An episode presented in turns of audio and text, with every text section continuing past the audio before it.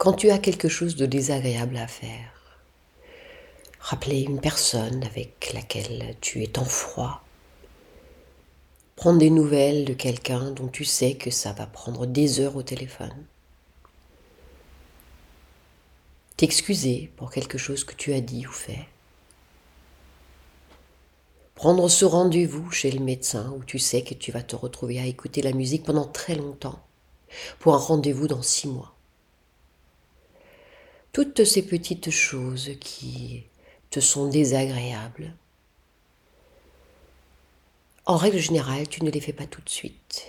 Non, tu les gardes en tête et dis tiens, faudrait que je le fasse. Et les heures passent, les jours passent, et euh, cette chose désagréable est tapie dans le noir, et tu sais qu'elle est là, cette chose, que tu dois la faire? Or, tu t'occupes par ailleurs. Ouais. Tu fais des choses qui te sont agréables, que tu as tellement besoin de faire. Et pourtant, tapis dans le noir, il y a cette tâche, dans les deux sens du terme, qui attend d'être fait, d'être vu, d'être prise dans les bras pour être faite.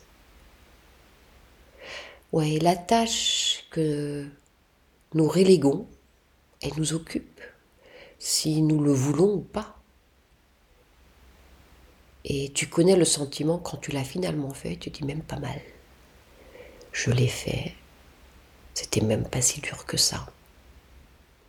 Avoir le courage à faire toutes ces choses reléguées, toutes ces tâches dans l'ombre, a un goût particulièrement savoureux. Une fois que tu as eu le courage d'y aller, de t'en occuper. Donc, si aujourd'hui c'est le bon jour pour te dire, faudrait que je fasse ceci, il faudrait que je fasse cela, eh oui. Mais elle est tout en haut de ta liste des choses à faire. Et tu verras que tu te sentiras libéré et l'esprit ouvert pour toutes les belles choses qui se présentent à toi. Vas-y. Mets un petit peu de lumière dans l'ombre.